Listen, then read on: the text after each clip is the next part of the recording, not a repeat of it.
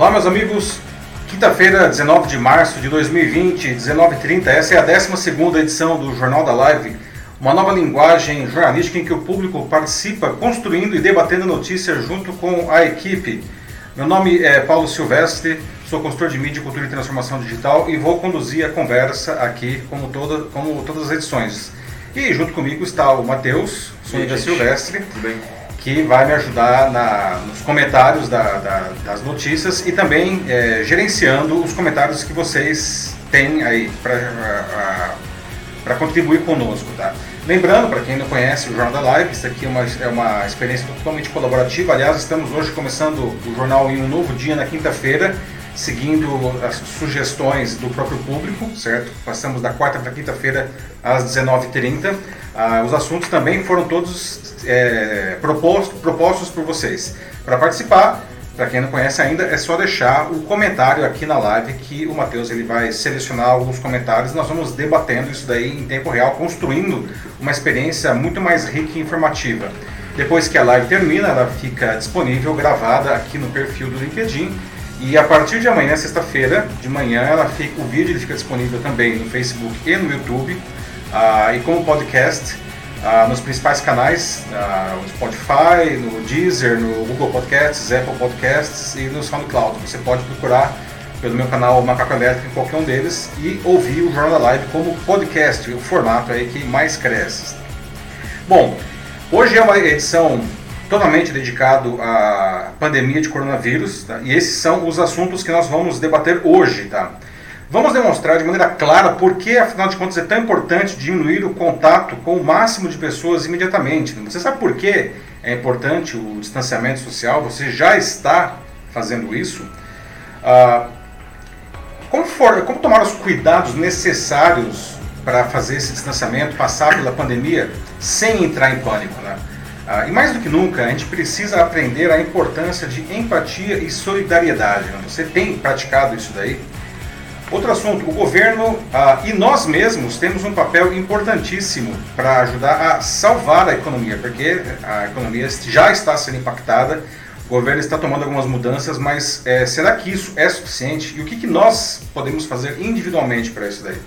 E outra coisa que está impactando muita gente também, que está tendo que trabalhar de casa, fazer home office, é uma mudança e tanto na rotina. Você sabe, afinal de contas, o que é necessário para fazer um home office eficiente e produtivo. Então, pessoal, é isso aí. Vamos começar a 12 edição do Jornal da Live. E começando com o, o, um tema importantíssimo, tá, que agora é manter o distanciamento social. Muita gente fala isso. As pessoas chamam algumas incorretamente de quarentena. Não é quarentena porque nós não estamos impedidos de sair da rua.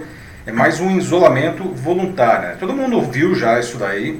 É, a maioria não faz porque, inclusive, não consegue fazer, por, por exemplo, possibilidade de trabalho, ter que sair para trabalhar. Ah, muitos não fazem porque eles simplesmente não acreditam ou estão solenemente ignorando esse negócio. Mas, qualquer que seja a situação, poucos realmente entendem, afinal de contas, por que, que o isolamento social é tão importante. Então, eu já deixo aqui algumas perguntas. Né? Você está fazendo alguma, tomando alguma medida, pelo menos, em direção a, ao isolamento social, né? você sabe, afinal de contas, por que, que o isolamento social é tão importante? Então, para a gente entender um pouco melhor isso daí, uh, eu queria mostrar aqui um gráfico que tem aparecido uh, em muitos lugares nos últimos dias. Tá? Ele apareceu primeiramente na revista Lancet, que é a mais importante publicação médica do mundo, e ele mostra a curva de contágio do coronavírus ao longo do tempo em duas situações. A primeira delas em vermelho, mostra a curva de contágio em uma região, em um país, em um estado, enfim, em que não foram tomadas medidas de distanciamento social. Então vocês podem observar que ela cresce muito rapidamente, né, com muitas pessoas infectadas em um curto espaço de tempo. A segunda curva, que está em azul, ela mostra a mesma quantidade de pessoas infectadas, isso é muito interessante observar, é a mesma quantidade de pessoas da curva vermelha, mas isso acontecendo de uma maneira mais distribuída ao longo do tempo. Né? Isso acontece porque, nesse caso, foram tomadas medidas de distanciamento social. E ainda uma terceira curva, à direita, né, que ela tem um fundo branco, que mostra o risco de a doença voltar depois de alguns meses se as medidas forem relaxadas. Não? Bom, a primeira curva, a vermelha, é o que aconteceu em Wuhan, na China, onde surgiu a epidemia, não, no comecinho de, da, dela. Não? O governo chinês ele demorou para reagir e determinar as medidas de isolamento. E é o que está acontecendo também na Europa, em especial na Itália. Lá o governo também demorou a dar a devida importância ao coronavírus e a população também fez pouco caso no começo. Não. Mesmo depois de decretadas as medidas uh, do governo, os italianos eles acharam que aquilo lá era férias. Não. E basicamente eles pararam de trabalhar. Né. Mas continuaram indo para todos os lugares, indo para balada, né, encontrando muita gente. Tinha uma questão também da, da, da Itália ser um país turístico, então as pessoas continuaram passeando. Bom, resultado: muitas, muitas pessoas mesmo contaminadas em um curto espaço de tempo. Ah, e a outra coisa importantíssima nesse gráfico, que é a linha pontilhada horizontal que mostra a capacidade de atendimento do sistema de saúde. Os casos eles precisam estar abaixo dela, como acontece na curva azul. Quando se está acima, a curva vermelha no caso, né, acontece o que se vê na Itália. Pessoas estão morrendo por falta de atendimento, e é um país desenvolvido, certo? Elas estão morrendo porque não há como atendê-las. Não há leitos, não há médicos, não há equipamento, não há nada. Não. Ou seja, é, tem muita gente doente além da capacidade da, de atendimento do sistema de saúde. E os médicos estão tendo que decidir quem eles atendem, não quem eles mandam para casa ou deixam para depois, né? mesmo entre pacientes graves. Em outras palavras, os que estão acima da linha pontilhada, eles têm uma chance muito maior de morrer. E hoje a Itália, aliás, superou a China no total de mortos pelo coronavírus. A gente achava que a China seria insuperável, aquele número ah, altíssimo, não. E hoje a Itália já superou a China na quantidade de mortos. Aliás, ontem ela já tinha superado os chineses né, na quantidade de novos casos por dia, não.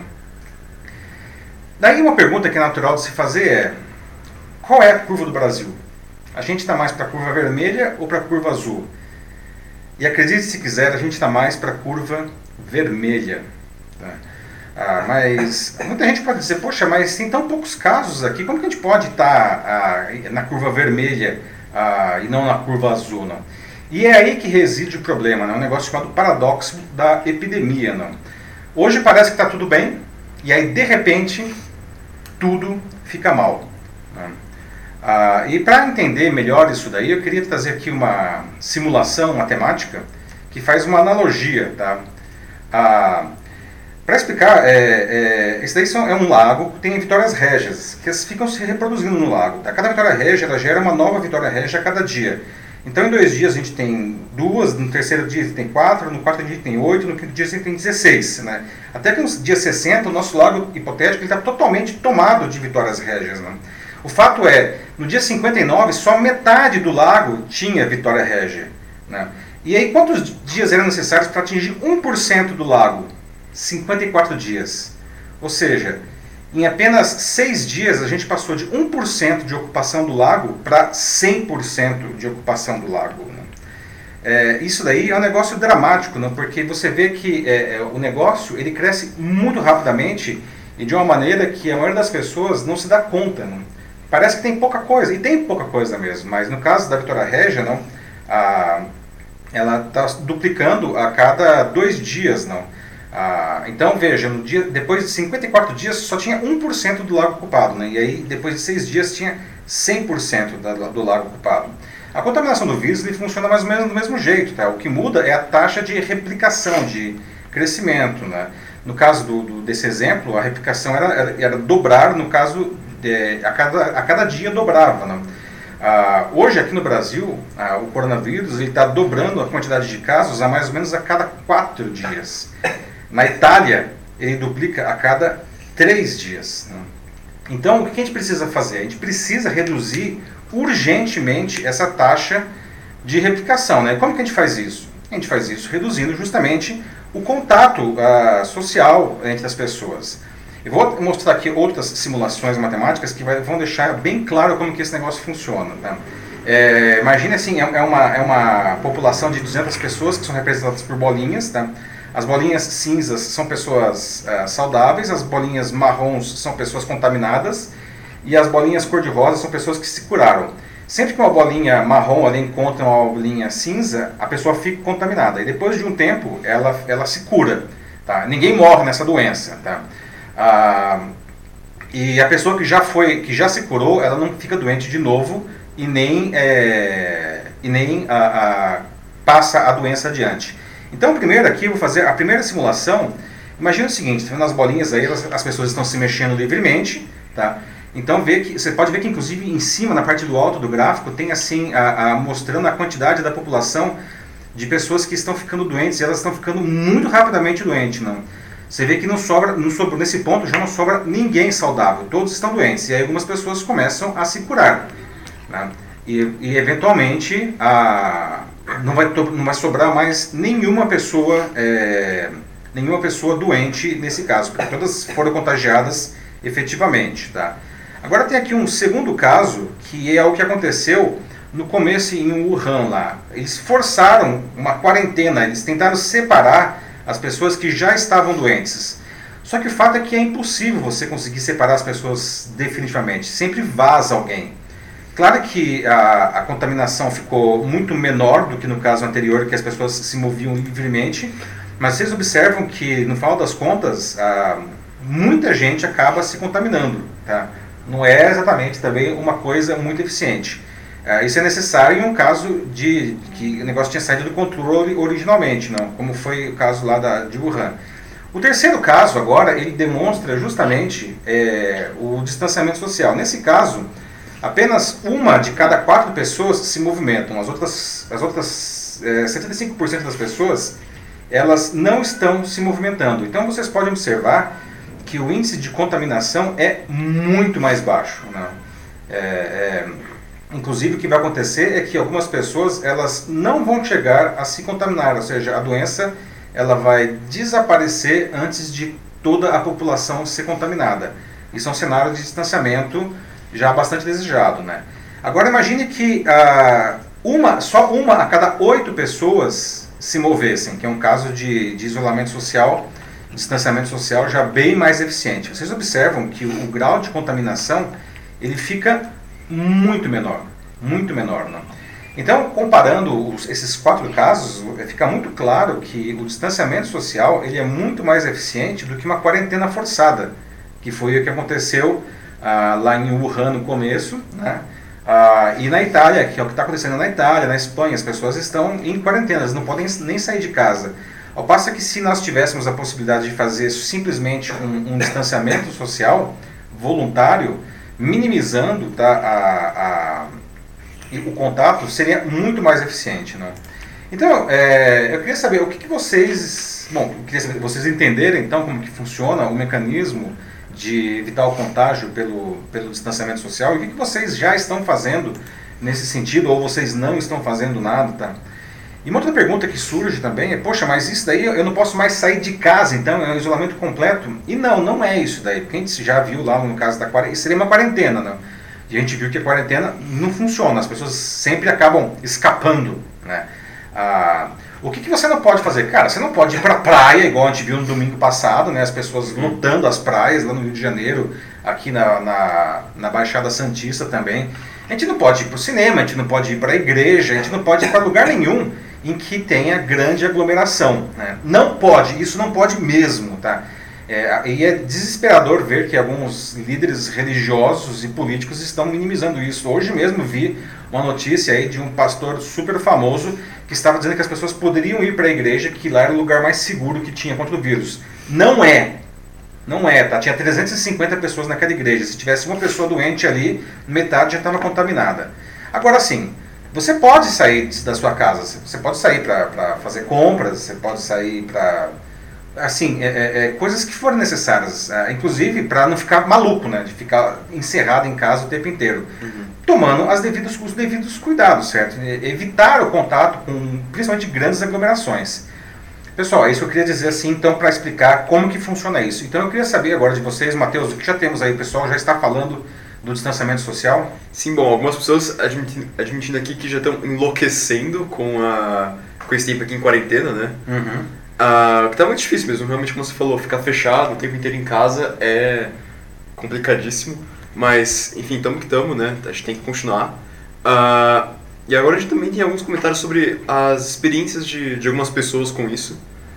É, como o Denis Castro dizendo aqui, de que a epidemia ela não aparece agora, exatamente, pelo menos não aqui no Brasil. Uhum. Ela surge em 14 dias, de fato. E o Exato. princípio com o pico é daqui a tipo, mais ou menos uns 28 dias, como ele está dizendo aqui. É, É, uma progressão gigantesca. Que é o que a gente viu ali agora há pouco lá na, na simulação da Vitória Régia. Realmente a expectativa é de que o, o, a gente, o, o pico ele comece a, a aparecer aqui no Brasil daqui a duas semanas, né? E, alguns especialistas dizem que se o distanciamento social ele não for pelo menos minimamente adotado, a gente deve chegar a ter 50 mil casos aqui no Brasil. Né? Sim. Que é mais do que tem a Itália hoje, não? A questão é qual vai ser a velocidade desse contágio? A gente vai ter uma curva, uma curva vermelha ou uma curva azul? Se tiver uma curva vermelha, a gente está lascado. É, é que tá. Bom, pensando nisso, no comportamento que cada um pode adotar, a gente tem o Rodrigo Cota, que lembra um pouco disso, né? Que o problema, principal problema são as pessoas, né? Que, É. Nosso povo, a atitude que a gente toma. Tipo, aí, nossa, assim, o pessoal, como você falou, né? Lutando da praia lá em Copacabana, Baixada Santista. Gente, que loucura isso daí. É, Gente, assim, não tipo, é férias, por favor. de tá? fato, não é férias. Não, não é a gente férias. precisa. não- é, de novo, a gente não está preso em casa, mas definitivamente a gente não pode fazer um negócio desse. Sim, mas acho que assim, dá pra gente. Sabe, é uma situação muito séria, é gravíssima a situação que a gente tá vivendo, esse momento aqui da, da nossa história, mas quem sabe a gente consegue tirar algo de, de positivo nisso? Quem sabe assim, passando por uma crise é, humanitária dessas, né? Uhum. Quem sabe assim a gente não consegue criar, desenvolver um maior sentimento de, de união entre, entre todos nós, né? Um maior senso de responsabilidade, que é uma coisa que a gente precisa, desesperadamente. É, pois é. É, é, é, sempre dá para tirar alguma coisa, né? O que mais temos aí, Márcio? O pessoal está falando mais aí? Sim, a gente tem aqui a Natasha, ela mora no interior de Fortaleza, e então assim, ela fala um pouco sobre como está sendo o dia dela. Ela tenta, ela anda assim, protegida, ela anda usando a máscara, Uhum. é, até porque ela tem um medo, né, de, é, de passar isso para outras pessoas, né? Ela não está infectada, mas Uhum. é tudo em nome da, da prevenção, prevenção, como eu disse. Mas eu acho que é, é bom levantar esse comentário, porque, Natasha, você está usando a, a máscara, você não disse que não está com sintomas, então você não precisa usar máscara.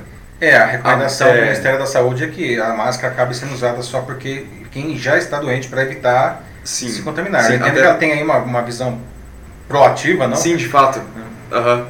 Mas realmente, assim, é, não, não precisa da máscara, até Uhum. porque a máscara, inclusive, ela dura muito pouco, é só um É. dia, então você vai ter que descartar isso no dia seguinte, então é, não precisa usar máscara, de verdade, assim, é, é uma boa intenção, mas, Uhum. sério, é, tá tudo bem nesse sentido, não precisa. E o que temos mais aí, Marcos? Além disso, ah, bom, de novo o Denis Castro aqui dizendo mais uma vez sobre esse desafio, que na China o coronavírus ele retorna devido às pessoas estarem retornando para a China, ou seja, tem pessoas que estão vindo agora de fora, É, como que pegaram o coronavírus na Europa. E é verdade, voltam. né? Por isso que até um se caso eu me lembro. É. o, pensando um pouco nisso que o Denis falou agora, o caso acho que ontem ou ontem, ontem agora, não lembro ao certo, chegou a subir um pouco o número de novos casos na China, né? É, na verdade o que aconteceu? É, faz dois dias que é, a China não tem contaminação local, ou seja, não existe transmissão, mas está baixíssimo, né? Está na casa de 20, 30 contaminações para um país que já teve milhares, chegou a ter milhares de, em um dia, não? 20 ou 30 novas con- contaminações é, é- é quase nada, não? E uma coisa que se vale, vale dizer é que nos últimos dois dias as contaminações na China foram todas de pessoas que vieram de fora. Então, realmente, os chineses conseguiram, depois aí de dois meses de terrível sofrimento, ah, e com isolamento, quarentena forçada, e, enfim, medidas chinesas, conseguiram conter essa doença, né?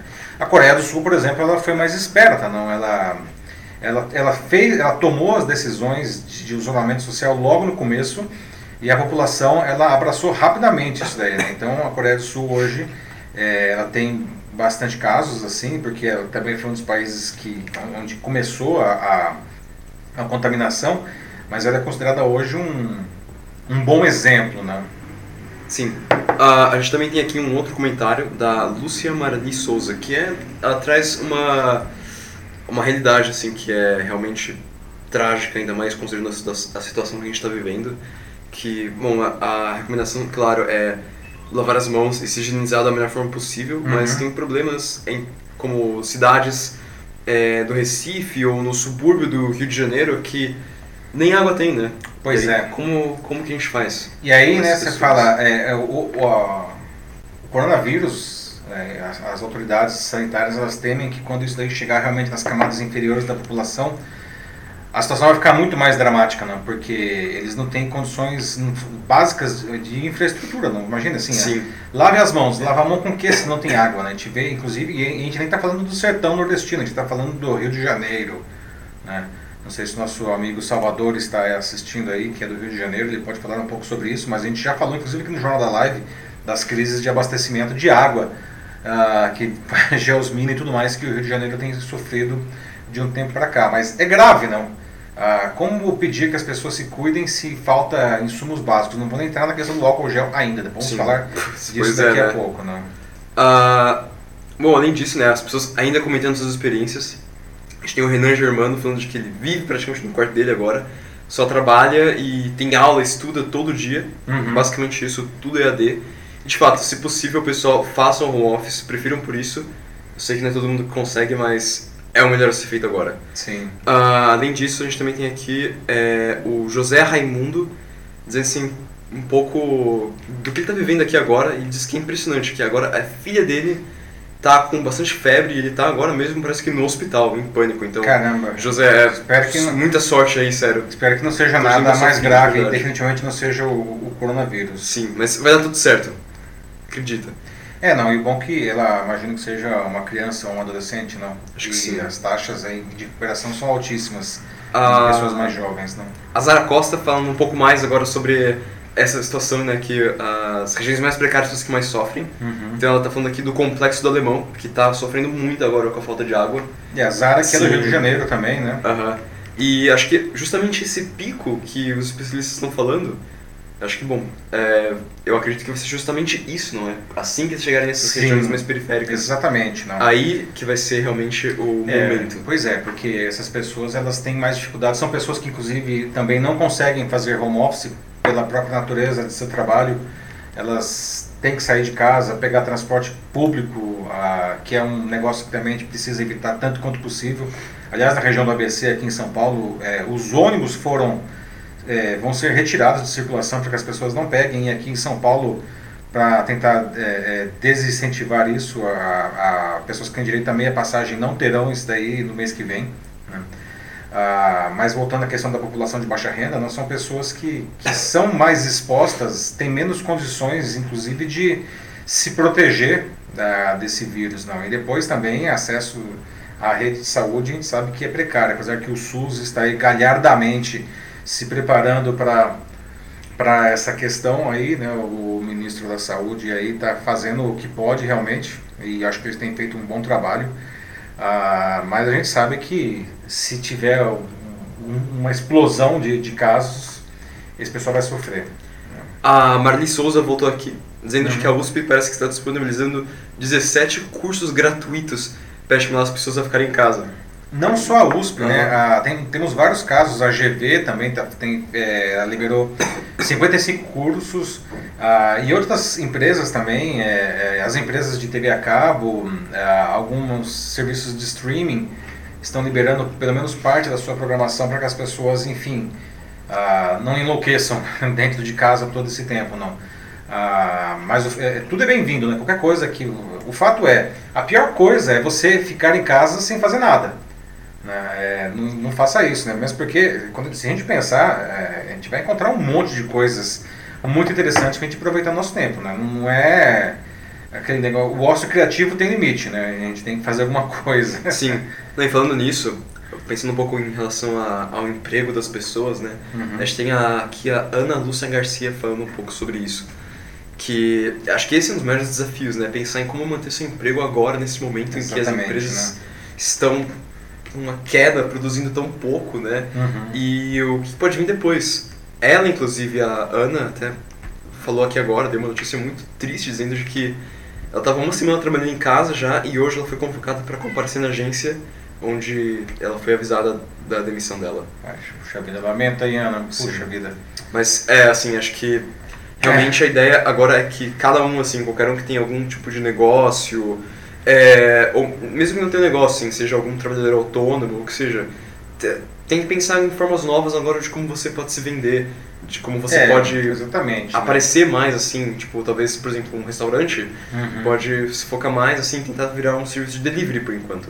É. Tem que encontrar algum tipo de saída, porque realmente a gente tem que pensar no agora e ainda mais no depois, né? Quais vão ser as consequências que vão vir desse coronavírus? É, esse, aliás, é, um do, é, o, é o assunto da, da minha pílula de cultura digital que eu vou soltar na, na segunda-feira de manhã, né? Como transformar o, seu trabalho de presencial em digital. Infelizmente não dá para fazer isso com todos os trabalhos, mas é, nos que dão, o que a gente pode fazer, não?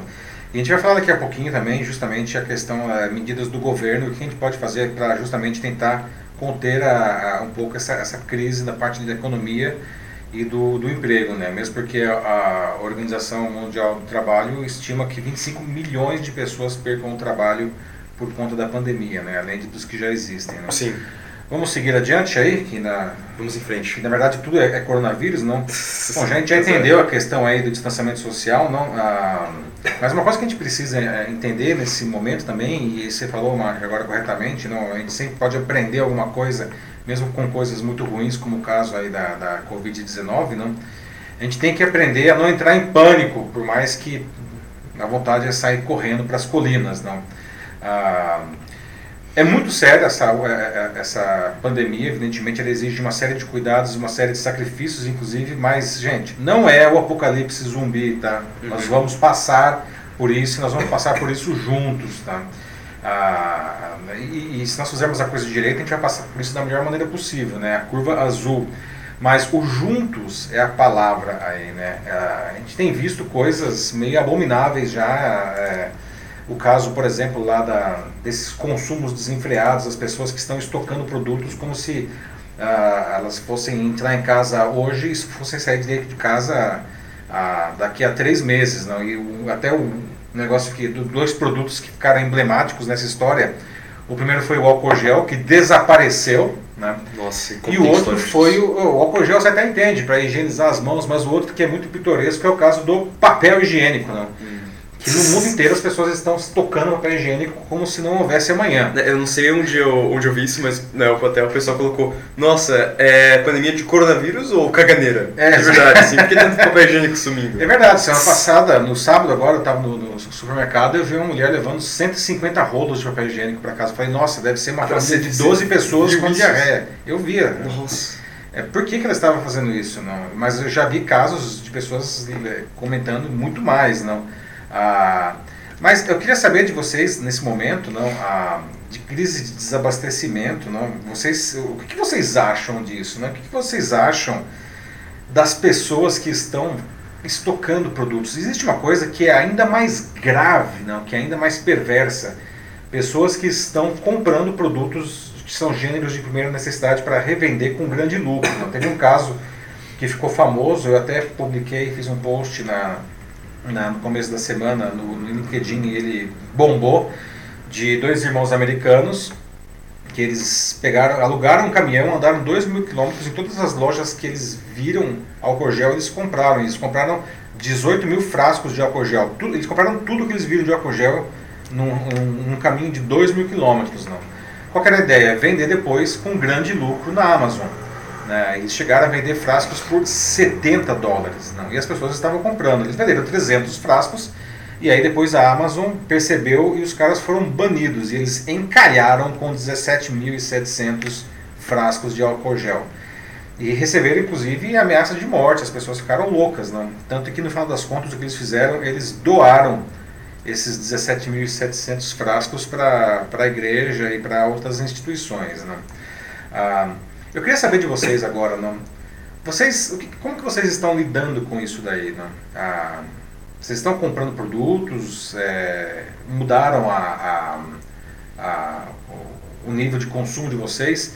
Eu gostaria de falar uma coisa que é importante aqui, não? A, a Associação de Supermercados, ela garante que não vai existir desabastecimento. O que nós vemos hoje faltando nas gôndolas é porque justamente as pessoas estão rapando alguns produtos é, e o pessoal não está conseguindo repor, tá? Não existe crise de produção e nem de, de distribuição, então não há porquê é, uma crise de desabastecimento. Não. Se em outras palavras, se todo mundo continuar comprando o que sempre comprou, vai continuar consumindo do mesmo jeito e não vai faltar para ninguém. Não. Ah, e outra coisa, com relação ao fechamento de estabelecimentos, aqui em São Paulo a Prefeitura decretou a partir de amanhã até dia 5 de abril o fechamento do, do varejo, né? Mas mesmo nesse, nesse momento, é, alguns, alguns estabelecimentos continuam abertos, entre eles supermercados. Tudo ligado à comida continua aberto, supermercado, restaurante, é, lanchonete, bar, até pet shop, que vende comida para os bichinhos, continua aberto. Tá? Farmácia, evidentemente, também continua aberta. E posto de gasolina também continua aberto. Né? Então eu queria saber de vocês o que vocês acham dessa situação dantesca que a gente está vendo aí nas pessoas. Sim. Bom, o... falando um pouco nisso, gente, pequenos negócios que está sofrendo com isso, a gente tem aqui o Denis Castro, mais uma vez, falando assim sobre como ele vai agora, sempre é, que ele vai fazer as compras dele, ele vai no mercado do bairro justamente uhum. o que é ali perto, assim, até nem precisa pegar o ônibus. Isso é uma coisa muito importante. Assim, grandes como empresas, como por exemplo os seus McDonald's, Starbucks da vida, lugares onde você vai é, geralmente para comer, eles vão sobreviver. Ou grandes redes de mercado também, possivelmente vão sobreviver também. Isso é uma coisa que é que é legal de saber, assim, legal de ter consciência. É bom a gente usar esse momento agora para uhum. apoiar os os menores produtores. Pequenos né? varejistas. Pequenos né? varejistas. Sim. Porque, assim, eu discordo quando a, a Adriana Chanela fala aqui de que os pequenos mercados de bairros estão bem tranquilos, porque, na verdade, eles estão sofrendo tanto quanto os grandes, senão é, Eu acho que o que ela quis dizer aí é que eles estão tranquilos no sentido do saque dessas pessoas, né? Hum. Ah, o, tá. o, saque, ele acontece mais, ele tem acontecido mais realmente... Em, em, supermercados, inclusive de classes mais altas, não, em bairros aí de classes mais altas. Acho que é isso que ela quis dizer. Ah, eu, é, eu acho que sim. Não, desculpa, Adriana, se eu se entendi errado. Tudo bem, mas estamos ah, debatendo. Enfim. Ah, a Lúcia está falando aqui de que o Pão de Açúcar tem limitado a quantidade de produtos básicos. Exato, Pão de Açúcar e outros supermercados realmente já. Porque tá uma coisa louca, né? Então é uma questão de cidadania, gente, antes de mais nada, né? É, um pouco antes a Adriana também comentou em relação a, ao sumiço dos papéis higiênicos, né? Nossa, o que acontece na cabeça dessas pessoas quando tá falando aqui? Medo de não limpar a bunda mais? Tipo, qual a prioridade da vida? Pois é, né? Na pior das hipóteses, cara, sério mesmo, como disse um amigo meu, Alexandre Pelais, uh, alguns dias num post, né? Ainda sempre existirá o chuveiro. Nossa, é. Pelo menos isso, né? Mas, gente, não vai ter crise, ninguém vai ficar sem papel higiênico, entendeu? As, as empresas continuam produzindo, continuam sendo entregues, os supermercados continuam abertos. Né? Sim, não, e esse é o momento de pensar no outro também. Exato. Porque, assim, né, se gente? você quer passar por essa crise, então você tem que pensar mesmo pelo outro também, pelo seu vizinho, pelo seu Exato, amigo, né? pelo seu familiar. Compra o que for necessário e vai embora. Exato. É engraçado que, que eu tenho, é, essa crise tem me feito lembrar muito daquele episódio do, do episódio não, daquela série Walking Dead, que é série, os quadrinhos também, né? Que a gente assistiu bastante, né, Márcio? Uhum. E é, e era uma coisa que era curioso, para quem não sabe, Walking Dead é o, é o apocalipse zumbi, justamente. Não? Mas o que se via mais nessa série é que o, o principal, a principal ameaça aos sobreviventes não eram os zumbis, claro que eles eram perigosos. A principal ameaça eram as outras pessoas que ainda estavam vivas, não? que aí o negócio é, é virava uma lei da selva. Não? E, então, eu, eu, às vezes eu vejo essas coisas em que farinha pouca meu pirão primeiro, as pessoas estão aí que se dane o meu próximo, não? Eu falo, meu Deus, isso sim é o apocalipse zumbi, não é o coronavírus, não? Sim. Uh, a gente tem agora aqui no chat a Viviane Barbosa Marques. Olá, Viviane. Dizendo de que, bom, temos que esperar, né, de que vamos torcer para que as empresas não usem essa oportunidade para demitir muito mais gente, né, mas infelizmente eu não, Viviane, eu não, não sei se esse vai ser o caso, como você mesma falou aqui no seu comentário, muitos, muitos aproveitam já assim essa situação de calamidade pública para tomar esse tipo de medida assim e, e, mas assim quantas empresas demitem alguém? Isso é uma pergunta minha mesmo. É. não é exatamente por todo mal né porque tem todo um prejuízo por trás disso. É a gente vai claro falar logo no próximo assunto sim. a gente vai entrar nisso daí né. Antes de entrar no próximo assunto eu queria fazer uma outra pergunta ainda nesse daqui é que a gente fala que a gente tem que aprender alguma coisa né e aliás, nesse momento eu estou ouvindo aqui, eu, ontem a gente teve o panelaço e hoje eu estou vendo aqui várias pessoas batendo palmas, não?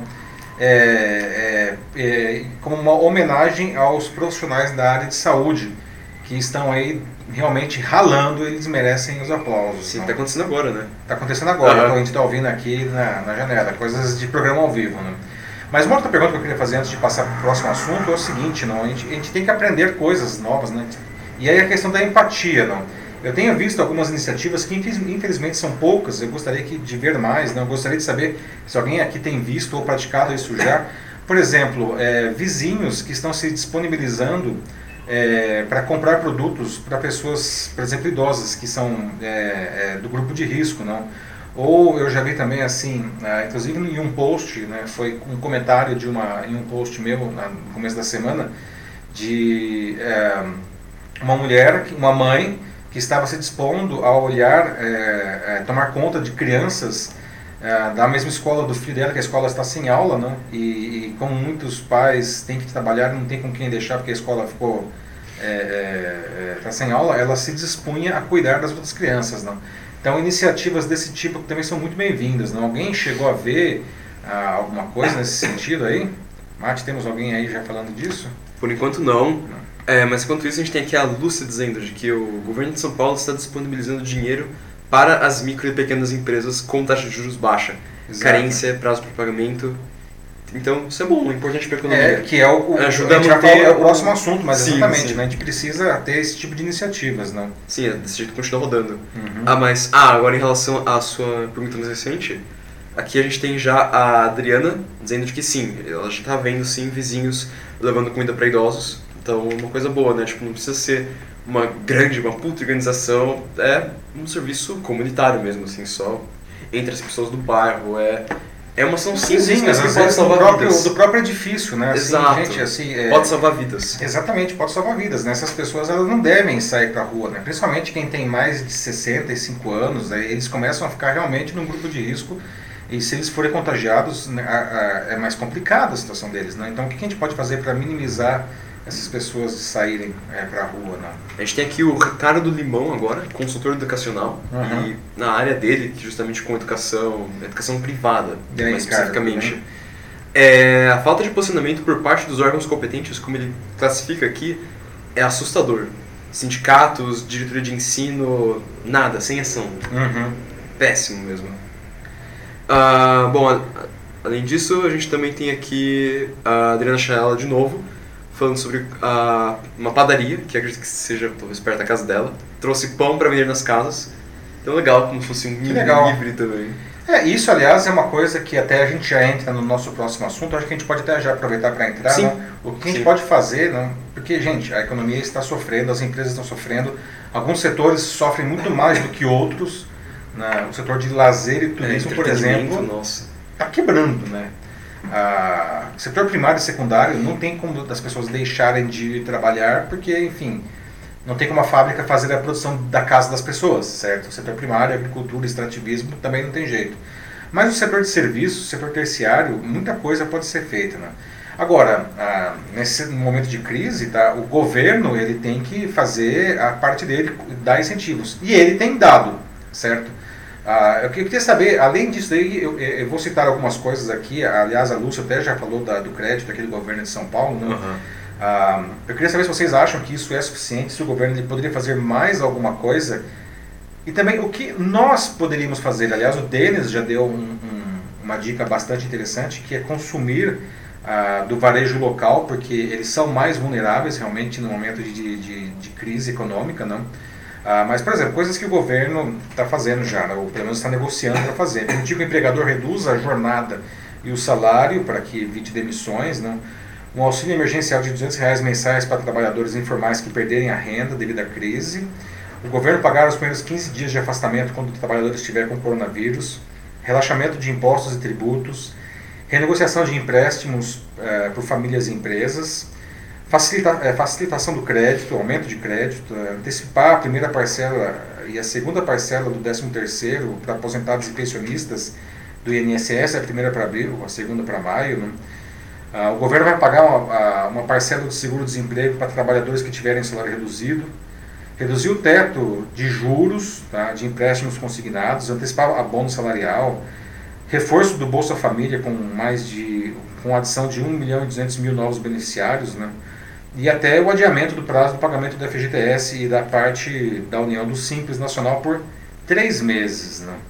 Ah, são iniciativas bem-vindas, é, qualquer coisa, aliás, nesse momento é bem-vinda, a situação é, é, é grave. vocês acham que isso é suficiente? O que vocês acham que mais o governo poderia fazer diante disso daí? Talvez assim para o setor que você trabalha. E o que, que nós individualmente poderíamos fazer para tentar minimizar essa crise que é inevitável? Temos alguém já falando aí, Márcio? Uh, bom, por enquanto, a gente tem aqui uma pergunta do, do Fábio Augusto, mas também relacionada à atual pergunta, mas eu acho bom assim responder uhum. também. Ele diz que trabalha em uma rede de aluguéis de carro. Sim. E, ele ainda, e ela ainda não foi fechada. Então ele quer saber se esse segmento no qual ele trabalha sofre e se ele entra dentro desse setor de serviços que está sendo um dos Certamente, né? Você é um setor de serviços e vai sofrer porque, enfim, se, se você tem isolamento social, não, as pessoas vão sair menos de casa, elas vão ah, vão alugar menos carros, não. E, e é o tipo de é, é, é, o tipo de negócio que fica difícil de você fazer uma transformação. É igual o cinema, por exemplo, né? As pessoas vão parar de ir no cinema, o que o cinema pode fazer? Nada, vai fechar, certo? Então, a, a, o grande desafio para esse tipo de negócio é como sobreviver o negócio, a empresa, como ela não vai quebrar, é, sendo que o seu, a sua receita vai diminuir demais é, ou cessar, no caso do cinema, né? Ah, e como fazer para que também não, não, os, os, funcionários não percam o emprego, não? Ah, e aí tem que usar muito a criatividade, não? Ah, no caso de locação de carros é difícil, viu? É difícil porque as pessoas não saem mais de casa ou vão sair menos, não? Então vocês podem tentar abrir novos, né, é, é, novos, novos frontes aí, né? Atender segmentos que, que por algum motivo não parem, é, ou, ou, ou, pelo menos não parem totalmente, não, e oferecer algum benefício para esses segmentos, ainda que seja de maneira temporária. Ah, a gente tem aqui o Rafael Novak, dizendo de, de que ele está fazendo a compra para um grupo de idosos aqui do, aí do condomínio em que ele excelente, mora. Excelente, Rafael. Então é uma excelente iniciativa, muito boa. Além de também estar levando alimentação àqueles mais carentes nas ruas. Isso é muito bom. Muito Boa bom. ação, corrente do bem sendo formada. Parabéns, é isso aí. Nós precisamos muito disso, gente. Muito mesmo. Uh, a gente tem aqui agora o Ricardo Limão dizendo assim, que agora, mais do que nunca, a apropriação das tecnologias de comunicação e informação se faz necessária. Uhum. Em relação à tecnologia, a Lúcia Marli também disse isso aqui um pouco antes. A gente tem que usar a tecnologia a nosso favor. Exato. Isso é essencial. Gente, assim, é Tecnologia é essencial nesse caso, né? A gente está falando de home office, que aliás é o próximo assunto, a gente vai falar de home office, não. Ah, as empresas, elas precisam ah, usar isso daí, e outra coisa que é muito importante também, as pessoas precisam entender que serviços digitais é, à distância, eles podem ser tão bons ou até melhores do que serviços presenciais, né? Ah, e eu eu particularmente pertenço a dois segmentos que, que são fortemente impactados pela tecnologia, o segmento de mídia, que ela já conseguiu fazer essa transposição é, há bastante tempo, né? ah, e agora ela está tá indo bem nisso daí, e outro que tá, tá, ela vem tentando fazer uma transposição há muito tempo, mas ainda existe resistência do próprio mercado, que é educação, né? o famoso EAD. Muita gente até hoje acha que cursos à distância são cursos vagabundos, molambentos, meia boca, tá? E, e, não é verdade, não necessariamente pelo menos, né? Assim como existem cursos ruins presenciais, existem cursos ruins à distância também. Mas também existem cursos excelentes à distância. A gente precisa, é, como consumidores nesse caso, aprender que cursos à distância e outros serviços digitais à distância, tá? eles podem ser bons. A gente precisa aprender e, nesse, e esse é um momento altamente é, é, é interessante para isso. Aprender que serviços à distância podem ser muito bons, valorizar os serviços que são bons à distância, tá? E consumir, porque é o que nós temos nesse momento. Muita coisa vai ser à distância. E Sim. a tecnologia é, é, crítica nisso daí, né? É, eu acho que todas as faculdades também, tipo isso, faculdades e escolas que é. tiverem as condições de darem ensino à distância, vão fazer isso. Nesse momento, a gente já vê praticamente todas, né? Todas as escolas, ou quase todas as escolas já pararam, né? escolas desde o do ensino é, infantil até pós-graduação, paradas, né? Ah, e isso deve se estender até facilmente metade de abril, né? se não mais.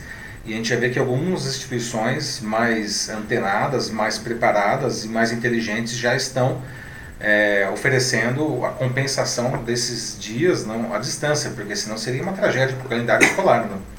É, a gente tem aqui o Denis Castro mais uma vez, falando assim de que o desafio com quem trabalha com serviços é como fazer para vender justamente isso agora, né? É. Que é o que a gente está discutindo até uhum. agora. É, em que as pessoas estão diminuindo os custos para ver se talvez assim elas conseguem. A esperança, aqui falando, a esperança que cria uma solução, é, como contas de luz, telefone, água, bem como parcelamento dos mesmos e até cartão de crédito. Então, realmente, é, pelo que eu entendo aqui do comentário, é parcelar o máximo possível.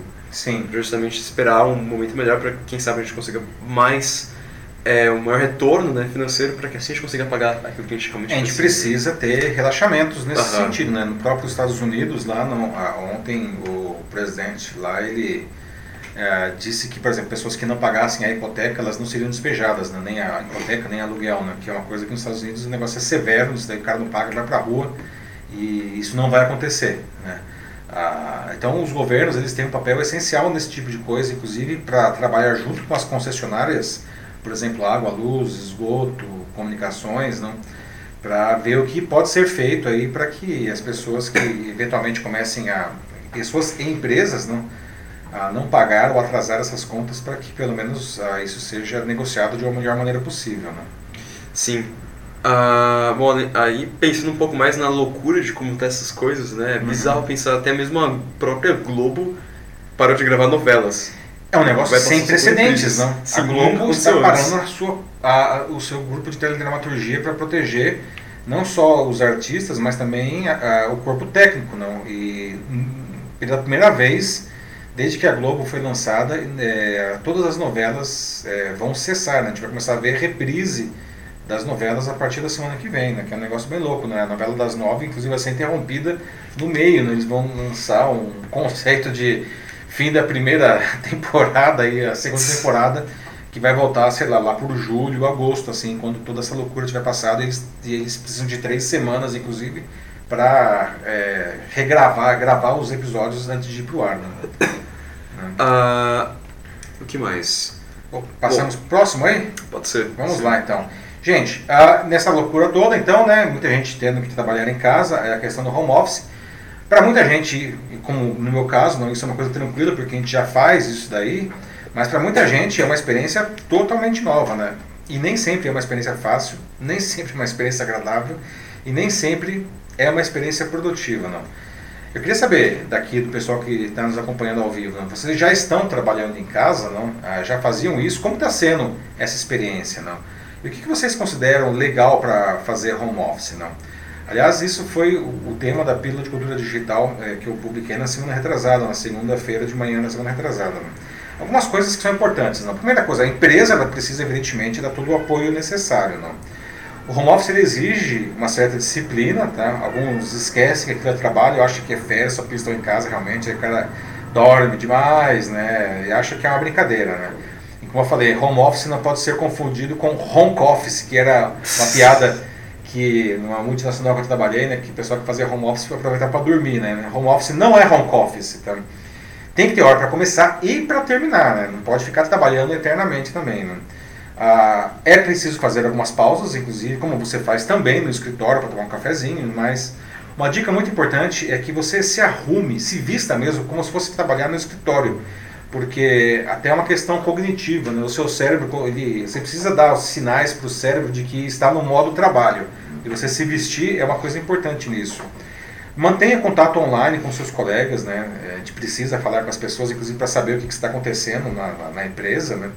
É importante você ter um local na casa em que você possa associar aquilo ao trabalho, tem que ser um lugar confortável, ah, um lugar onde você tenha acesso a tudo que você precisa. Não? Ah, uma coisa importante também, coma naturalmente, mas coma de maneira saudável, né? nada de ficar beliscando porcaria o dia inteiro só porque está em casa. E uma coisa importante, e eu acho que aí é que o bicho pega para muita gente, o lugar ele precisa ser livre de distrações, né? ou seja, livre de interrupções. E aí é, pega porque, por exemplo, tem muita gente que tem filhos e os filhos também estão em casa, porque afinal de contas as escolas estão agora de férias, de férias não, né? Férias, elas estão, pois é. Algumas, no caso aqui da rede municipal de São Paulo, elas estão efetivamente de férias, não, as férias foram antecipadas. Ah, mas mesmo os que estão tendo aula à distância, EAD, é, essas crianças elas estão, elas ficavam, sei lá, 5 horas na escola, agora elas estão todo o tempo em casa. E isso daí, às vezes, fica bem complicado, não? Como lidar com isso? Como fazer um home office aí produtivo? E aí, Mate, o que, que o pessoal tem aí? A gente tem aqui a Ana Lúcia Souza Machado, falando de que ela tem disponibilizado o trabalho dela para empresas ou palestrantes que desejam se organizar e replanejar o seu negócio em tempos dessa crise. A Ana, que aliás publicou hoje um artigo que eu até repliquei no LinkedIn, dando dicas para empresas que tinham eventos não marcados. A Ana trabalha com eventos, não? Ela, uhum. ela é produtora de eventos. E, enfim, os eventos estão sendo cancelados por motivos óbvios, não? Mas eles não precisam ser necessariamente cancelados. Você pode fazer eventos incríveis online. Inclusive um evento que eu ia, uh, que faz anos que eu vou, né, que acontece todo ano, que é o Red Hat Summit, da Red Hat, uh, sempre em Boston ou São Francisco, esse ano seria em São Francisco, um evento que esperava ter 15 mil pessoas, uh, e ele foi cancelado, seria agora em maio, não. Mas não é que ele foi cancelado, ele vai ser totalmente transmitido ao vivo, né? Não só a transmissão das palestras, mas enfim, workshops, uma série de outras atividades. É um evento imenso e é um evento que vai acontecer de maneira online. E é, no ano que vem volta a, a, acontecer presencialmente. Né? Sim. A gente tem mais uma vez aqui o Fábio Augusto falando sobre a esposa dele, que está no momento também home office. Uhum. Parece que no primeiro dia ela perdeu a hora até, mas parece que no segundo ela já conseguiu se policiar melhor. E é, agora, tem um prazo de adaptação, sim, natural. Tem, tem uma adaptação mesmo, uhum. é natural. As pessoas têm que aceitar de que é parte do progresso, né? Tipo, não começa fácil, assim, logo de cara, não é?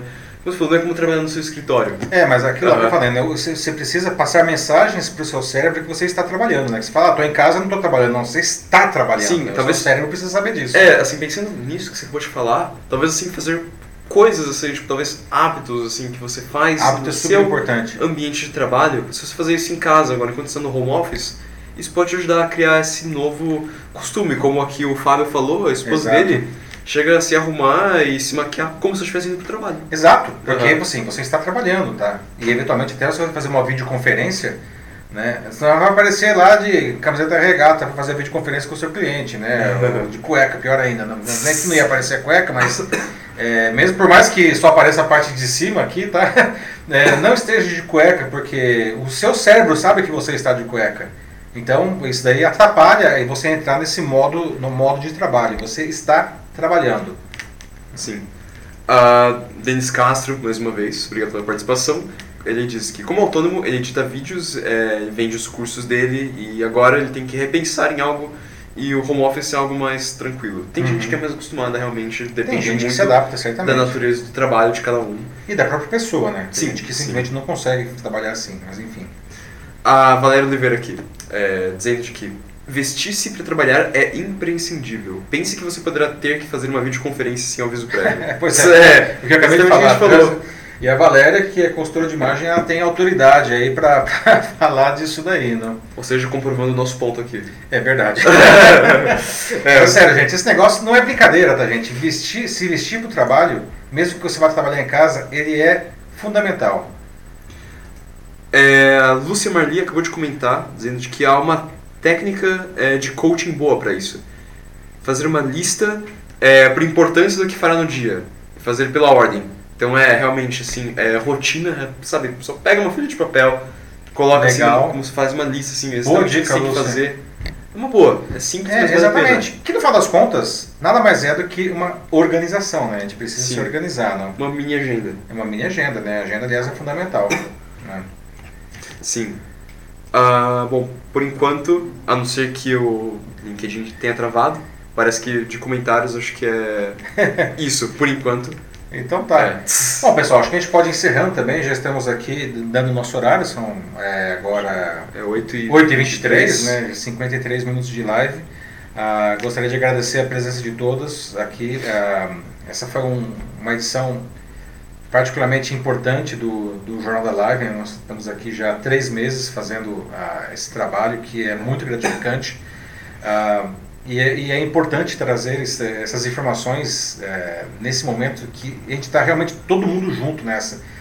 Como a gente diz, é ninguém solta a mão de ninguém, não, porque a gente vai ter que passar por esse negócio, a gente vai passar de um jeito bom ou de um jeito mal.